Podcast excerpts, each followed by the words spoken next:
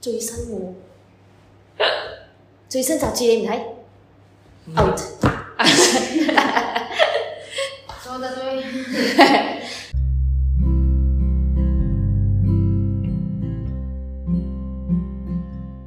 我哋今日嚟到呢度做咩呢？我哋喺呢個河東圖書館諗住討論下關於雜誌嘅嘢。嗯，雜誌，嗯，雜誌同書有咩分別呢？ 雜誌啊，我覺得佢會有一啲比較新嘅資訊咯，你可以了解下近排啲人討論緊乜嘢咯。新潮啲，係啦，綜合性比較強啲。因為佢有時間性啊嘛，佢係要有啲同報紙啊，有啲唔同，就應該係一個階段嘅總結咁樣咯。同埋分類可能比較明確啲，嗯譬如有啲時裝雜誌啊，有啲設計嘅雜誌啊，嗯，同埋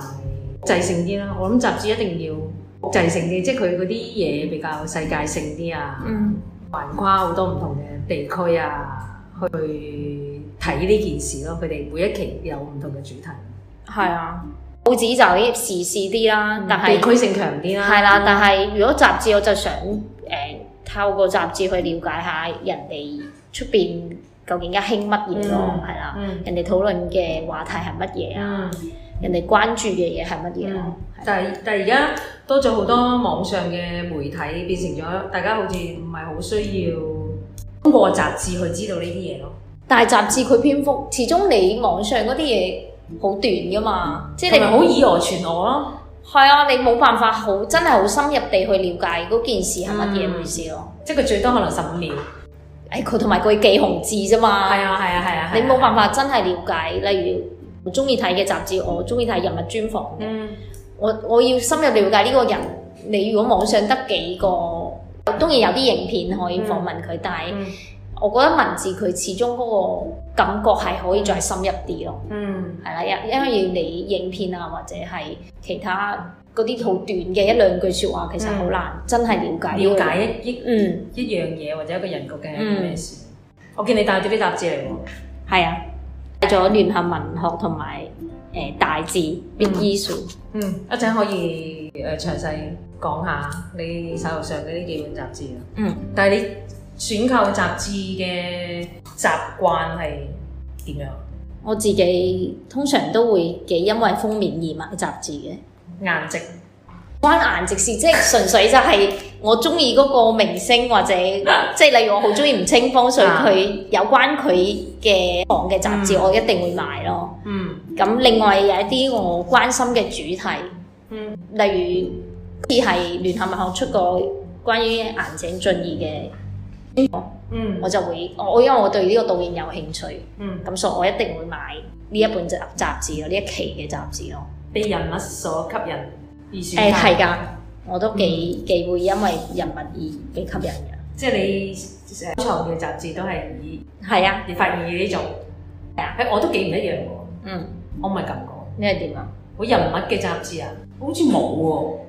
覺得如果其他雜誌，我睇我喺圖書館睇完就算啦。但係如果人物即係嘅收藏，係啦，即係如果果人物嘅雜誌，即係好似啲追星嘅人咁樣嗯咯，即係有啲似係我因為好中意呢個明星，所以我就收藏呢啲雜誌咯，直情要買咯。但係嗰個時裝雜誌出現，你又唔想買，我唔會買啊！哦啊，以前細個會，嗯，細個有一期都好沉迷啲時裝雜誌嘅，即係每一次出新嘅都會買嘅。但係都係因為一定要係嗰個人物唔係。方面，哦而，時裝雜誌通常唔會，即係佢通常都係 model 嘅封面，而係咪嗰個就冇乜所謂。嗯，就咁樣啦。係啊，我就誒呃屋企嘅雜誌，我記得我係冇啊。 我我會比較在乎嗰、個集嗰個主題係乜嘢，個主題好吸引我。嗯如果個主題唔係我想知道或者我唔係我有興趣嘅話咧，嗯我唔會買咯。即係我選擇雜誌嗰、個嗰、個標準咧，同我買書幾似。我哦，我可以講係可以差唔多咯，係嗯，係啊。但係我覺得睇雜誌係個心情係輕鬆。係啊，係好輕鬆同埋好好奇咯，你帶住好大嘅係啊好奇心去去睇咯，冇錯多即係佢你去睇嘅感覺同你睇書嘅係係完全兩回事，嗯，同埋你冇一種覺得我睇唔完，冇未成呢件係啦未完事成，好似未睇完，個未睇過，直情未睇完就覺得好似冇睇過呢本書咁係即樣係咯。會有內冇內疚感咯。係啊你你睇雜誌你冇內疚感，你會覺得哦，我閒時我咪有拎出嚟睇下咯。係啊，跟住你就覺得誒成、件事係輕鬆啲嘅睇雜誌啊。嗯，嗯我我我嘅選購雜誌嘅習慣係咁咯。嗯我我就會比較被封。而家嗯啦，而家就係好多時都係因為嗰個主題啊，嗯或者係嗰個導演啊，嗯嗰個明星啊，嗯而去買咯。嗯，咁地區咧，我集都係睇台灣雜誌多咯，細個嗰陣時就買咯，即係細個就可能睇日本一啲時裝雜誌啊。嗯以前咧大陸有啲咩外外灘唔知咩畫報啊，我都好中意睇㗎。可唔可以講下？佢係勁大份嘅喎，哦勁大係咪叫外外灘畫報社？我唔記得咗即係。四開畫紙一一勁大份㗎，但係佢係每個星期出一次嘅，咁但係我佢會有 send 到埋。係兩好似兩張大海報。佢有啲似報紙，但係佢係雜誌嗰種書嘅質地咯。了解啊了解，我有少少印象，係啊。嗯好似而係，因為佢每個星期都會有出嘅，咁、就佢都係會好綜合性嘅，嗯佢又會講下時事，又會講下啲藝術有關嘅嘢啦，或者係文學。佢即係比較讀大學嗰陣時咧，成日都會睇嗰本 雜誌之後咧，佢會有啲推薦嗰啲小店啊。嗯跟住或者推薦一啲近排嘅展覽啊，我就跟住嗰、個，每一次佢一出咧，我就跟住佢嗰個地址，跟住佢上面嘅推薦去尋，即係好似而家嘅探店咁樣咯。以嗯呢前個就係你大學嘅生活，係啊，我一攞咗喺度探店所以嘅，你地區性比較強啲喎。係啊噶，因為佢全部喺介紹上海嘅、嗯當地嘅一啲小店啊，當地嘅展覽啊，誒而家城中熱話咁樣咯，係啦，咁上海呢個地方係有潛力去走啲比較流行啲嘅嗯，嘅書刊嘅，係啊係啊，地其他地區就可能冇佢哋走得咁前咯。嗯嗯，我就乜嘢地區嘅雜誌我都睇，嗯，總之我睇得明就得㗎。哦，即係你冇俾啲我唔識嘅文字我睇，我真係睇唔啊明。如果唔係就我咩地區即係英文雜誌啊咩嘅雜誌我都有興趣，只要誒佢嘅主題吸引我，我都會哦千方百計地去睇咯。嗯嗯，呢、個就係我冇冇乜特別話養成一個我睇邊啲地區雜誌嘅習慣，我冇呢個咁。我幾一情操幾一期期咯，即係唔同嘅時期我睇嘅雜誌都幾唔同，好似呢期我就睇聯合文學多同埋必書多。嗯但係以前就其實反而以前唔係好接觸呢兩本雜誌嘅，係後來都係真係近呢幾年先接觸得多，就睇得多。誒買雜誌呢一種消費嘅習慣，嗯，相當然啦，你相對於其他高價格嘅消費咧，嗯雜雜誌對於誒、其他消費嘅嘅嘅嘅嘅價格係低嘅，係啊即係你每個月先至先至花可能幾十蚊咁，係啊，我哋飲杯廢水都幾十蚊啦，係啊但係佢帶俾你嘅效嘅嘅效益同埋嘅資訊咧，我相信一定比一杯廢水真係㗎，更加令到你快樂啊！係啊，因為如果你我成日都覺得而家睇雜誌咧，如果我唔去睇呢啲咁嘅雜誌咧，因為佢入邊即係好似大致咧，佢入邊成日都會講一啲好國際性而家誒佢哋擔心嘅嘢。嗯，或者佢哋而家國家好好關注嘅一樣議題，議題。嗯嗯嗯。雖然佢其實係好短篇幅嘅喎，你見到嗯嗯佢係總之就係呢啲咁樣嘅嗯，但係你就會知道，哦原來佢哋擔心緊呢樣嘢。原來呢個世界發生緊呢啲事。係啊，佢因為佢係幾得意啊，佢係分誒唔同嘅地區，跟住嗯唔同嘅國家，佢都會有好短嘅一個篇幅去介紹佢哋而家誒關注嘅一啲主題咯。嗯。誒誒、而且唔相連嘅。唔相連㗎，唔冇主共性嘅題性嘅，嗯佢、就係以地區去劃分嘅啫。咁、你就可以知道哦，原來日本而家佢哋做緊啲乜啊？或者韓啊國佢哋土耳其啊啦，佢又唔係淨係關注啲大嘅國家、嗯，主流嘅國家，佢乜嘢國家佢都會講㗎喎。即係、嗯總之佢冇規冇定性話，即係一定要邊度咁樣咯。嗯，係啦、咁你就要知道哦，原來佢哋都會諗緊呢樣嘢。所以大致呢本而家手頭上大致呢本書佢係點樣嘅一本嘅雜誌？佢會關注嘅嘢都多嘅，因為佢分唔同地區嘅。佢本身係英國嘅雜誌嚟嘅，但係佢分，例如台灣又有啦，韓國又有啦，日本都有嘅。嗯咁佢台灣佢就以即係台灣嘅編輯去去編啦，但係佢都會介紹世界各地發生嘅事情啊，嗯佢又會介紹電影，嗯佢會介紹音樂，嗯又會介紹而家即係佢值得關注嘅書啊，值得關注嘅音樂啊，同埋值得關注嘅一啲設計，嗯最新嘅一啲設計佢都會講下，建築啊、嗯時尚都會講。嗯，即係關於服裝嘅嘢，佢都會講。跟住而家有咩展覽啊？佢佢又唔會淨係限於台灣嘅展覽，佢有陣時會講下啲外國嘅展覽，係啦。咁你就會知道哦，而家人哋全球嘅一啲資訊咯。當下㗎啦，嗯係咪啊嗯？都好都係誒，即係佢冇辦法可能做到一啲網媒咁即時嘅嘢啦嗯，但係佢係當日發生啦，嗯但係至少係嗰嗰個階段，大家都共同會、嗯會留意嘅一啲嘢，值得關注嘅嘢咯。咁、嗯你就會知道原來你成日喺度碌 IG 嘅時候，你就你碌嚟碌去都係碌嗰啲㗎啦。嗯但係你就你唔絕對唔會碌到一啲你感興趣嗯以外嘅嘢啊。但係你呢啲揭下，雖然你都未必感興趣㗎，即係你個成本雜誌你未必睇得晒嗯㗎，但係你都至少我望到，我原來係會有呢啲嘢咯。係啊嗯呢個呢個 point 好重要啊。嗯因為呢個大數據嘅原因，可能你不斷咁樣喺網上邊睇到嘅，可能都係同一類型嘅嘢。係啊，即係你其實可能知嚟知去嗰一期，你都係嗰啲嘢咯。係啊，你嗯啊即知道唔唔冇辦法知道呢個世界發生咩事。啊你睇落去誒、呃、選擇性好多，嗯但其實暗地裏佢人哋係幫你揀咗係啦，你嘅選擇性係越嚟越偏執於一樣嘅係啊，一類嘅嘢咯。嚇、所以都唔唔係一個好嘅。係啊，所以我間中就要睇下。如果唔睇咧，就覺得死啊！我會會唔會唔知道而家發生咩事啊？ 咁會啊會啊會係啊啊會啊！咁而家誒咁另一另一本咧，誒或者講下大致你喺邊度買㗎？我成日去邊度有書買？哦，買下廣告。唔係啊，咁有陣時就會直接佢會預告啊嘛，嗯邊度有書成日都會預告。今期有冇人訂呢個 Big Issue 啊？嗯佢都佢自己都成日以人物封面嚟吸引大家噶啦。佢話今期係邊個邊個封面咧，有冇人有興趣？咁我就會冚加一噶啦。咁我哋又得到一個渠道可以知道呢本雜誌喺邊度係啊，買到啦。嗯。咁啊，另一本咧，聯合文我就網上自己訂嘅。聯合文學都係一本誒、呃非常之有歷史嘅文學雜誌咯，好有年代感咯。呢本雜誌已經係。我其實以前唔知喎，我係我應該係因為清風先開始買， 因為高奇佢專門出咗係誒有一期出咗出咗清風嘅專輯，咁佢係有號稱有兩萬字嘅長訪談，我心諗我終於可以好深度地了解清風呢個人，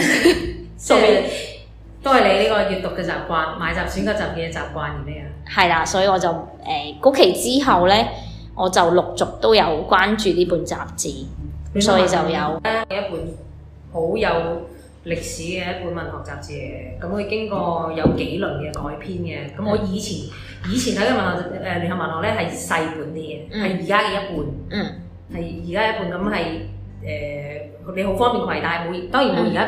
咁咁靚嘅紙質啦，但係都唔係差嘅嗯嘅嘅一本雜誌嚟嘅。咁佢同佢當下嘅幾本幾本雜誌咧係好似嘅，佢編輯論唔係而家咁樣嘅，以前就係誒啲人投稿上去啊，嗯咁、然之後你就佢有幾個固定嘅編輯。去將一啲大家投稿上去嘅文章，或者一啲好出名嘅作家，佢會定期喺度駐場去寫專欄嗯係啦，有啲專欄作家。咁咧誒，我哋我以前咧就睇兩個文學嘅，就係睇即係固定有啲有啲嘅專欄作家咁就即嗯係專門有個作家你特別有興趣嘅時候，係啦，或者有啲新生代，哦，有啲新生代嘅作家會誒通過嗯咁一佢啲以比前賽啊有冇主題㗎？以前有㗎，咁以前佢都通係㗎常係咩主題？冇嗰講陣時探到啲大自然啊，哦或者有陣時係誒、呃探到一啲誒，啊好似你話齋探到一啲一啲人物啊，但係佢就唔唔係當下啲人物嚟嘅，即係可能佢係誒某某作家唔知誕生幾多年啊咁樣咁，咯，嗯咁佢就會會睇，或者係啲誒以文學類型嘅比賽啊，佢就會準備介紹俾你聽啊，譬如哦譬如小説啊，一年一度嘅小説嘅。嘅比賽，短篇哦小説嘅比賽，長篇小説嘅比賽，咁、就會係喺嗰個主題咯。跟住你就會見到誒、佢點樣去組織成個雜誌咯。哦，係啊，佢而家都係誒，即係佢而家就以主題多嘅，都即有係嘅即係而家係啊有係啊，佢嘅主題就會佔好大概一半個雜誌嘅篇幅啦。咁佢就由嗰個主題去挖掘到好多延伸嘅主題出嚟咯。嗯佢、就誒、即係例如佢要討論。誒而呢比較近嘅呢期嘅，佢想討論呢個在車上呢部電影，嗯。佢就唔係呢本雜誌都好新嘅喎，最新係啊叫做最新嘅喎。係啊，佢就唔係淨係講呢本雜誌誒呢、個電影嘅，佢邀請一啲人去假想你如果係遇到嗰個情景，電影入邊嘅情景，佢邀請一啲作家去分享，如果佢係會點樣做啊？嗯亦都會分享，因為佢個電影好特別嘅嗯，佢係誒小說改編啊嘛，嗯咁亦都佢都會分享一啲小說改編嘅電影，嗯即係值得關注嘅一啲小說改編嘅電影啦。嗯亦都會訪問入邊嘅演員，嗯即係佢基本上你想了解關於呢個電影嘅好多嘢，佢都會都已經喺本雜滿誌足你嗰度啦。嘅好奇心咯。嗯佢、甚至會仲會再延伸出去咧，你叫意想不到嘅一種延伸咯，嗯，係啦。同期嘅一啲介紹咯，我覺得大家都想知道當下發生啲咩事嘅，即係即係呢個世界最誒、呃引人注目嘅一啲嘅話題啊，或者一啲嘅資訊啊，大家都係誒好好吸引人去留意嘅。嗯但係譬如好似頭先你咁講聯合文學誒、呃在車上呢部電影啦，咁啊如果你唔係通過某一啲誒、呃媒體啊，即我講正規啲嘅媒體喎、即係譬如誒、呃書啊或者係雜誌啊，你去了解呢樣嘢嘅話，可能你某啲某啲位你會誤解咯，對佢有啲，或者你知嘅嘢其實好好嗯偏頗。嗯嚇、譬如好似之前我同你講話，我誒、呃、聽到誒、呃一啲啲大氣氣電波嘅媒體咧，佢嗯去講到呢本書呢呢部電影嘅時候啦，或者去談及到呢本改編嘅本身嘅嗰本小説嘅時候，其實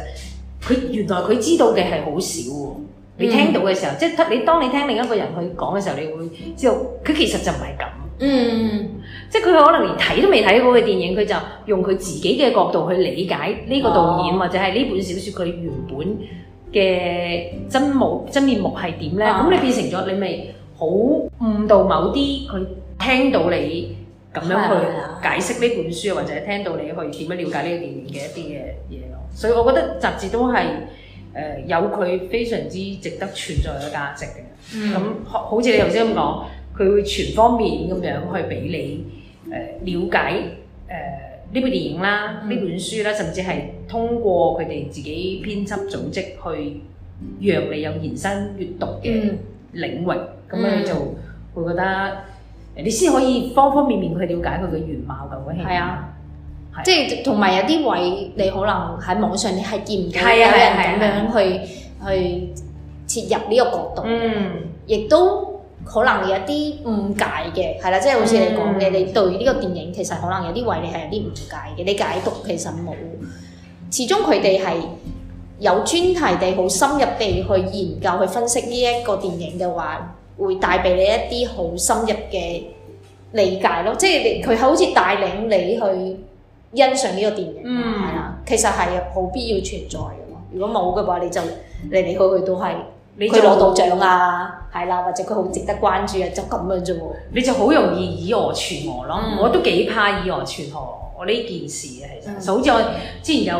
有講過誒、呃人哋即係我哋而家手上見眼見到啦，而家台上面有咁多本雜誌啦，無論佢嗯係誒呃年代有好好有年代感啦，已經係好耐，還是係比較新啲嘅雜誌都好，你都要嗯明白呢樣嘢，佢哋能夠承認嘅呢本雜誌係必須要有一隊好專業嘅團隊去。嗯，去出嚟嘅，唔係係話啊，咁輕易誒、呃你講兩句説話，佢就將嗰件事、將嗰套電影、將嗰個人物去定性，我覺得係一件非常之唔負責任嘅事，嗯，係係咪啊？係啊我之前都有係啊講過呢個呢樣嘢，所以佢係誒值得你去通過呢啲好專業嘅人嘅眼光啊，呢批好專業嘅團隊去了解究竟佢真實究竟係咩。嗯，點解佢咁值得係啊大家去係啊係啊討論啊？咁啲就純唔係純粹熱度咯，佢真係有佢值得討論嘅地方，而唔係純啊唔知點解人哋評判俾佢，而唔係即係俾其他電影咁樣。嗯，聯合雜聯合文學都係我好中意、好中意嘅一一本書，嗯一本嘅雜誌。嗯，除此之外，其實我覺得佢後面嘅有啲文章，佢定期都會誒、呃刊登一啲誒、呃比較一真係啲作品啦。我覺得都哦，原來而家咁樣嘅，即係而家人寫文章係咁樣啊，或者而家我呢呢種咁樣嘅文章其實係係會比較受編輯歡迎或者點樣咯。誒、呃即係你睇咗一啲新生代嘅文章，你會了解大家而家寫作嘅習慣。係啊，佢哋寫嘅係乜都有專欄嘅，佢都有幾個專門有。我見到係又有一啲散文啦，嗯又有一啲專欄啦，咁樣嗯咯係啦。啊台灣嘅雜誌，同埋佢會有一啲廣告喎、即係佢啲廣告好神奇嘅。我覺得澳門絕對唔會有呢種廣告咯。佢廣告係嗰啲咩文學型啊，跟住我，哦，係啊係啊係啊。跟住我睇完之後，我好想參我想加。參加呢型係咪？佢有寫作班啊，我想問澳門人應該唔會參加寫作班咯、我哋有機會都可以搞下嘅，但係我哋要揾到一啲係啊，大即師嚟係。先可以而啦。記得印象最深啊，嗰、個咩黃金時代嘅文學型係播五十歲以上嘅，我心諗點解唔係五十歲以上？到我哋五六十歲嗰時候，我哋參加下呢啲。係啊，我希望我五六十歲嗰陣時有呢種啊，黃金文學型。你呢本誒、呃即係喺呢本雜誌裏面，你除咗俾你資訊之外，你仲會覺得誒有啲嘢你可以去參與下咯嗯，嚇，而唔係話呃我一日到黑可能就拎住部手機睇人哋俾我睇嘅嘢，呃睇睇誒或者跟風啊，睇誒跟住人哋去做人哋做過嘅嘢咯。嗯，即係我覺得誒幾悶啦咁樣，我唔敢講話差淨係好啦，可能佢哋真係好嘅，但係、嗯但係會悶咯，係啊，係啊。我分享兩本雜誌咧就誒唔係台灣雜誌嚟嘅，嗯咁呢呢兩本雜誌咧都係有新有舊嘅，嗯咁一本咧就係突破嗯書字，嗯咁你突破書字咧係突破機構啦，我唔知大家知唔知有咩叫邊一個嘅嘅機構係突破機構啦，咁但係突破機構咧佢係誒喺七十年代就已經出現㗎啦，嗯係誒好耐之前㗎啦。嗯咁啊、突破呢本書字咧，佢本身咧係源自於誒、呃另一本突破嘅雜誌嘅。咁嗯啊、嗰本另一本突破雜誌而家已經冇再出啦。嗯咁、我以前就有睇開突破呢本誒、呃、雜誌嘅，因為佢誒、呃又係一本綜合性好強嘅雜雜誌嚟嘅。嗯咁誒、呃同誒大頭先你講嘅大致咧差唔多，佢嗯比較誒多設計啊，誒、比較誒、呃多一啲嘅可能係關於其他地區嘅一個國家啊嘅一啲、一啲佢發生緊啲咩事情啊嗯嘅誒、當然啦，佢大部分都有好大嘅主軸係喺香港。佢哋本土發生嘅事情上邊啦，咁咧然之後咧，到咗誒、呃我頭先講嘅突破呢本書字，又有種唔同嘅成個模式又已經唔同咯。嗯。咁或者講呢、個講呢個之前啦，我講下突破呢個機構啊，其實咧佢一個誒、呃宗教背景嘅青年機構嚟嘅。咁咧佢底下咧有好多誒唔、同嘅組織嘅，即係嗯包括佢有誒、有輔導嘅機構啦，嗯有有誒、關於青少年成長嘅嘅機構啦，咁嗯包括誒、呃有佢哋嘅書店啦嗯，跟住、有呢本頭先我講嘅，即係我將要介紹嘅呢呢本書字啦，咁啊，所以我覺得佢哋以呢個立場去開展好多唔同嘅類型嘅誒。嘅組織咧，令到我覺得佢哋有一份精神喺喺佢哋整個機構入邊咯，嗯即係佢哋就係要透過唔同嘅組織去傳達一啲正確嘅觀念俾一啲青少年，嗯咁令到佢哋誒喺整個成長過程裏面唔會咁多咁彷徨啦，或者唔會誒咁多誤解啊咁咯。咁我覺得對於我去睇誒唔同嘅雜誌，我覺得突破呢本雜誌係好特別。嗯咁啊，後來咧，誒、我講舊咁突破啦。後來因為一啲社會嘅原因啦，社會轉型嘅原因，佢又冇再再出啦。咁、後誒、突破書字咧，就係佢轉型之後嘅模嘅模式嚟嘅。嗯咁啊，突破書字咧就誒、呃我覺得佢佢主要佢就係以主題模式咯。嗯每一次佢都探討唔同主題，譬如呃啊佢今次誒、將要出嘅主題咧，佢就係講誒拼命無痛。如果我冇記錯的話嚇，啊拼命無恙，啊拼拼命無痛。無痛總之佢佢就講咧，因為林夕嗰本係拼命無恙，佢嗰個嗰首歌係咪啊？嗰本書。佢佢有本書， OK，咁咧，佢佢誒最近呢、個咧誒呃四月已經有得賣㗎啦，我睇啊 I G 嗰度見到啊佢已經有係書攤度賣，但我唔知澳門有有冇嚇，但啊香港書攤就已經開始有人買到啦啊。咁咧、佢呢個主題咧，佢就係、誒、講一啲運動員。咁啊，講一啲誒、運動員啦，跟住又有呃佢咪講歌過香手港啦，嘅運動。係佢主要係係以香港本土嘅佢發展。因為佢哋而家運動員好勁文化係啊，咁然之後就係講你點樣去拼命做一樣嘢，誒、你都唔會覺得辛苦啦，嗯你唔會覺得誒、後悔啦，嗯甚至你唔會覺得無謂啦，嗯咁樣佢就佢又圍繞住呢個咁樣嘅主題去有人物專訪啦，嗯咁亦都有專欄作家去討論嗯你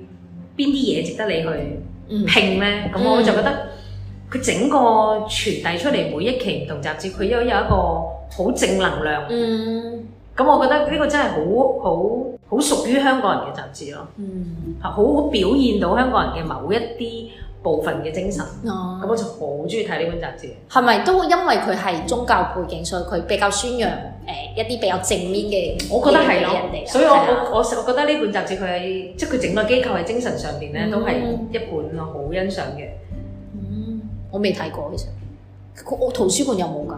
有啲圖書館有，係咯，我成日覺得澳門圖書館唔係佢每一間都唔同喎，即係有啲雜誌係啊係啊呢間有，嗰間有，即當然有啲係間間都有啦，嗯但係有啲咧好似大致咧唔係間間都有嘅唔喎，係間有啲又有，有啲有啲圖書館又冇。有陣時唔係圖書館，有陣時係啲譬如有啲機構嘅，哦，即係譬係如外咯，港青年中心係咯，咪有咯。係啊，係啊哦你要見到嘅好多地區嘅雜誌都會有。袁漢文我都係㗎，係啊，外港青年中心啊。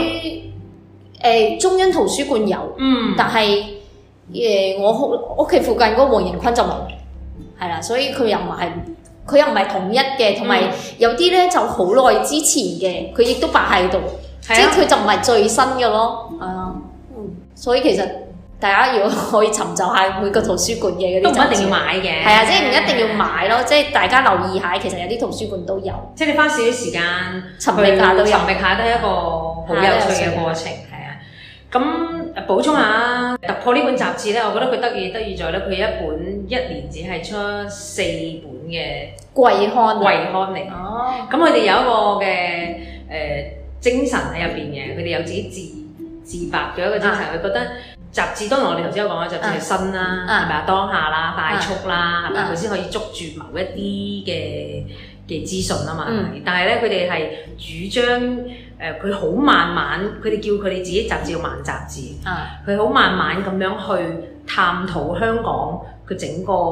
社會裏面或者香港佢誒、呃人佢哋究竟喺一段時間裏面佢哋醖釀咗一種乜嘢嘅文化出嚟，嗯，所以佢哋就用季刊去、嗯去呈現呢本雜誌嘅模式出嚟，所以我就覺得、嗯哇真係好同我認識雜誌好唔一樣咯。嗯，係啊，佢佢哋就有一個呃好地區性嘅人物精神喺入邊，係啊，佢比可能比較似總結，而唔係去，嗯即係有啲雜誌佢係要即刻有係啲佢新捉住嘅你要要傳播啊嘛，嗯但係佢有啲似好似反而係呢期社會上有啲咩嘅風氣，我將佢。即係佢佢有啲咩嘅精神，而家嗯係而家大家呈現出一個點樣嘅態度去做一個總結咁樣咁。所以我就覺得好，佢一種覺得你係經過一段時間，你去嗯沉澱你嘅生活嘅呈現咯，所以我就覺得好正咯嗯嚇，我我覺得好有意思同埋嗯比較，我唔敢講有冇深度啦，但嗯我覺得有時間去沉澱一啲嘢。嗯你再去回顧、再去睇翻嘅時候咧，係對你自己有一件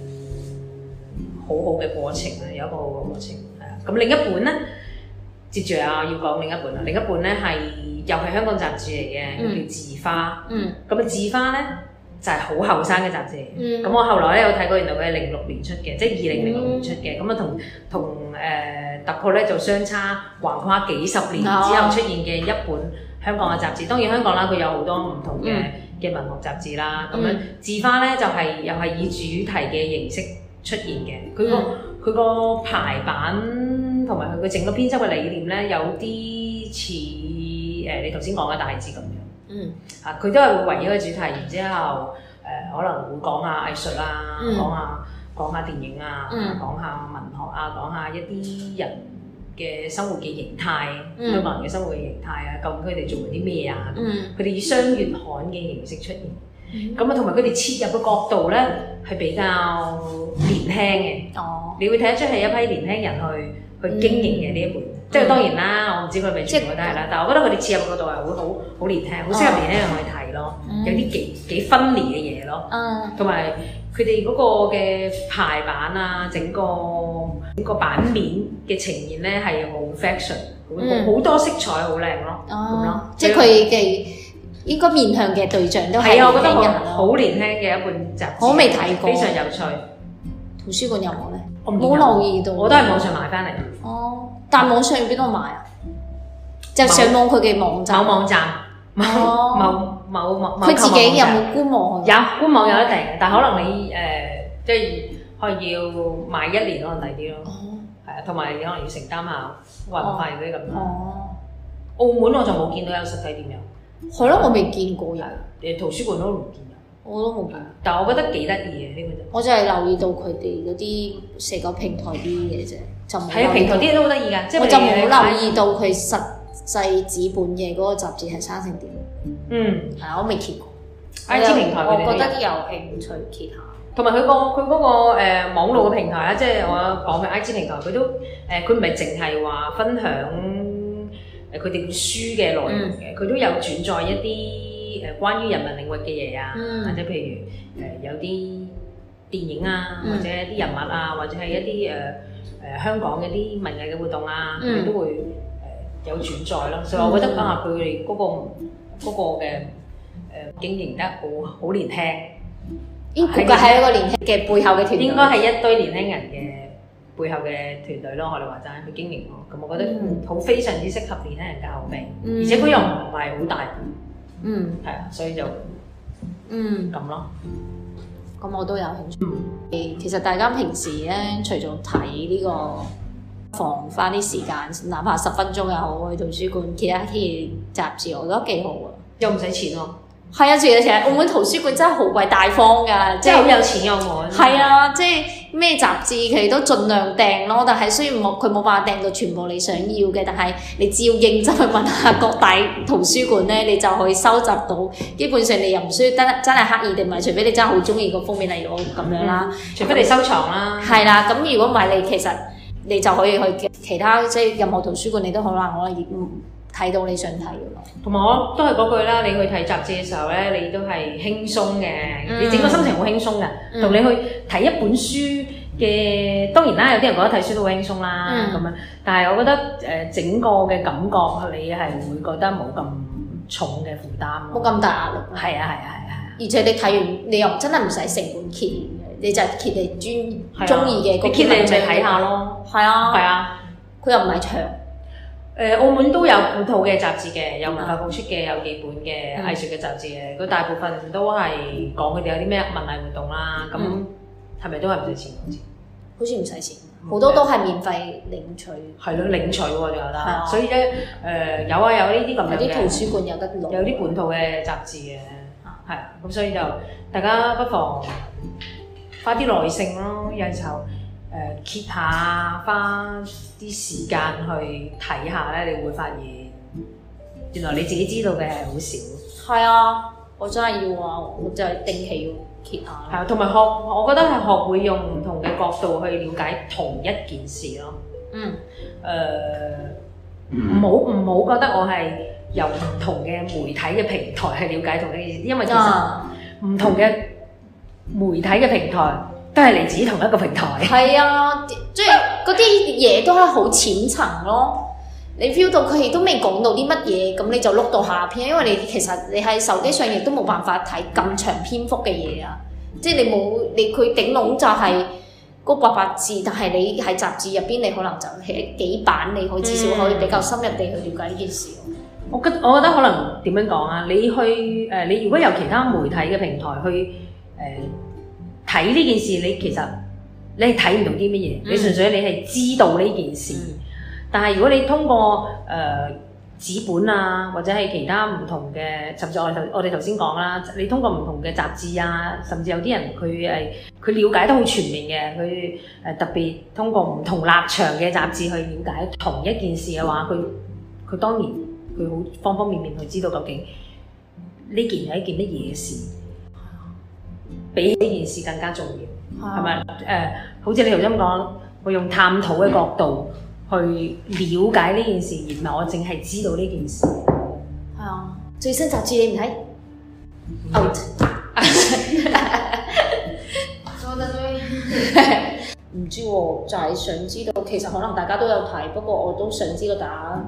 睇緊啲咩雜誌咯。即係歡迎大家喺我哋嘅 IG 嗰度。係啊，即係分享下你近排睇嘅雜誌咯，係啊話唔定你哋睇嘅嗰啲都好正，嗯我哋又好想知啊。嗯，我哋可能嚟嚟去去都係睇嗰兩本，咁可能其實都有啲其他更加正嘅雜誌我未知啫。歡迎大家喺我哋 IG 平台嗰度留言啦留低嗯，呢個你睇咩雜誌，或者係啊係